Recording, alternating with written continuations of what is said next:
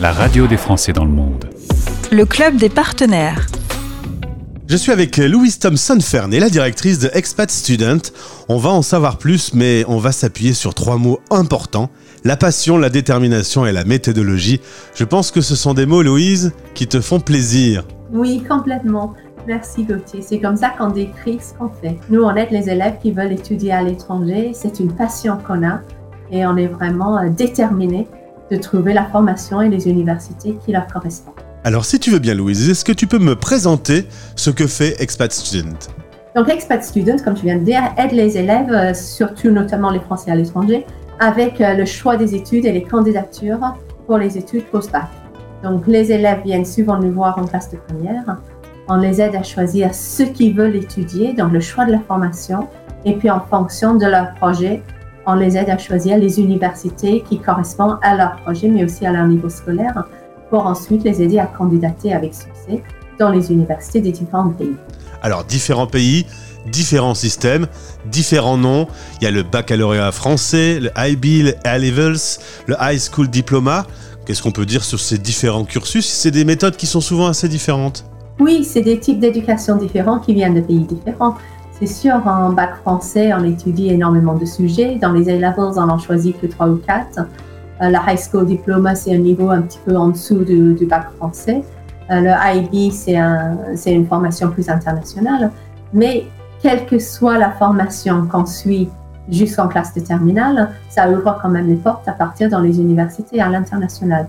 Donc nous, on travaille avec des élèves qui viennent de, tous les quatre systèmes pour les accompagner pour postuler aux universités de leur choix. Alors justement, Expat Student bosse avec les parents ou avec les enfants? Ah, très bonne question.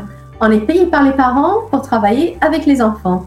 Donc c'est souvent les parents qui viennent nous chercher au début mais après, c'est le projet de l'élève, c'est l'élève qui fait sa lettre de motivation, les candidatures, c'est fait par l'élève, donc euh, tous les appels qu'on fait en visio, c'est avec l'élève. Mais bien sûr, c'est toujours les parents qui surveillent, donc on fait le point avec les parents à chaque fois qu'ils le demandent. Et puis, il donne un certain nombre de limites, les parents, aussi bien en termes de budget ou en tant que lieu dans le monde. Vous êtes, euh, vous, spécialisé sur des zones particulières dans le monde oh, ben, Nous, euh, on fait surtout le Royaume-Uni, l'Europe et le Canada. Mais les parents, effectivement, mettent peut-être plus de règles. Les parents qui sont en Europe veulent peut-être pas voir leur enfant de 18 ans partir en Amérique du Nord. Donc, dans ce cas-là, on va se limiter en Europe. Le budget financier, le Royaume-Uni est beaucoup plus cher que, par exemple, les Pays-Bas. Donc, en fonction des finances des parents, on choisit l'université, le, pays et l'université en, fonction de leur, de leur choix. Et ma dernière question, Louise, à quel moment on vient vers Expat Student pour euh, préparer son avenir? Euh, Quel est le moment idéal dans son cursus? L'idéal, c'est de venir en classe de première. On dit souvent au printemps de la classe de première. Pourquoi? Parce que l'élève commence sa spécialité ou son IB ou ses A-levels au mois de septembre. Donc, le temps qu'il s'habitue à ces nouveaux sujets, qu'il décide ce qui lui plaît et qu'il a une petite idée de ce qu'il veut faire, il vient nous voir au printemps. On travaille avec lui sur le choix de la formation.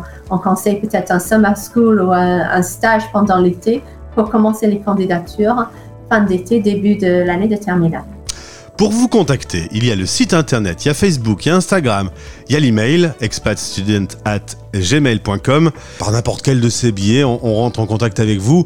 Je suppose qu'il y a une première approche, une première euh, discussion pour euh, voir un petit peu, pour planter le décor et, voir un peu les objectifs? On propose toujours un premier appel par visio parce qu'on a des élèves partout dans le monde. Donc on fait un premier appel par visio pour déblayer un peu le terrain, pour expliquer ce qu'on fait, pour parler du projet de l'élève et de voir comment est-ce qu'on peut l'aider le mieux. Après, ben, on décide et si les parents veulent travailler avec nous, et on commence le travail, comme je vous ai dit, vers, euh, la classe de première. Merci Louise Thompson Fernet, directrice de Expat Student. Allez sur le site tout de suite pour en savoir plus, expatstudent.fr. Merci beaucoup, belle journée et à bientôt sur la radio des Français dans le monde. Merci Gauthier, à bientôt. C'était le Club des partenaires. La radio des Français dans le monde.